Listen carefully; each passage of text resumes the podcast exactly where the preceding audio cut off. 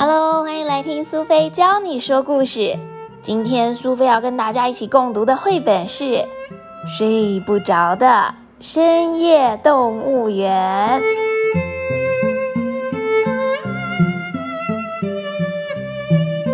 每次都听苏菲说故事，这一次苏菲想要教你怎么样自己说一个好听的故事哦。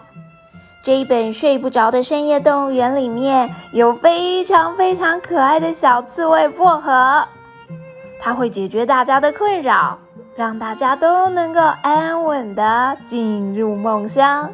如果能够好好的睡一觉，有个美梦，那真是最棒的事情了。今天，如果你也想要说一个好听的关于深夜里面睡不着的动物的故事。那该要怎么样把故事说的让人觉得有意思呢？要是今天苏菲说，大象睡不着，老鼠睡不着，老虎睡不着，狮子睡不着，那这样子的故事该多没有意思啊！不过，睡不着的深夜动物园里面，不只说出了好多好多小朋友都喜欢的动物，它同时也深切的描写了每一种动物睡不着的理由，还有解决它睡不着的方法。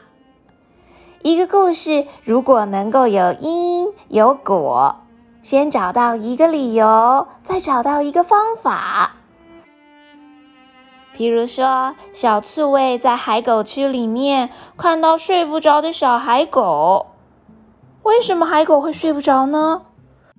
是因为大象安东掉进了水池里面。梦游的大象掉进水池里，并且在水池里面绕圈圈，吵得海狗睡不着。那小刺猬薄荷会想出什么好点子呢？他找了大象最喜欢的花生，把大象安东从水池里面给引了出来。海狗们没有大象在绕圈圈时候的吵闹声，很快就舒服的睡着了。再看看小狼为什么睡不着呢？夜色这么的美，月亮高高挂在天上，一轮明月让小狼忍不住“嗷呜嗷呜”的对着月亮又叫又笑。兴奋的没办法睡着的小狼该怎么办才好呢？小刺猬能够找到怎么样的方法帮助失眠的小狼好好进入梦乡呢？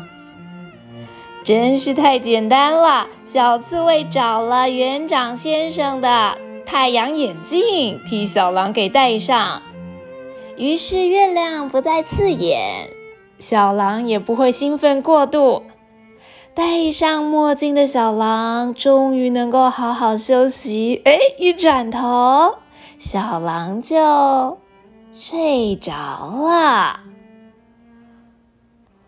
再来看看可怜的小蝙蝠费欧娜，虽然它是一只蝙蝠，但是它很怕黑。黑漆漆的洞穴里面，让蝙蝠怕的睡不着。小刺猬该怎么做才能够让蝙蝠有一夜好梦呢？他回到熊宝宝波多的家，拿了熊宝宝的奶瓶，在里面装了几只萤火虫。装着萤火虫的空奶瓶，透出了淡淡、隐隐约约、温柔的光芒。怕黑的蝙蝠费欧娜。就在一明一灭的萤火虫的陪伴之下，平静的睡着了。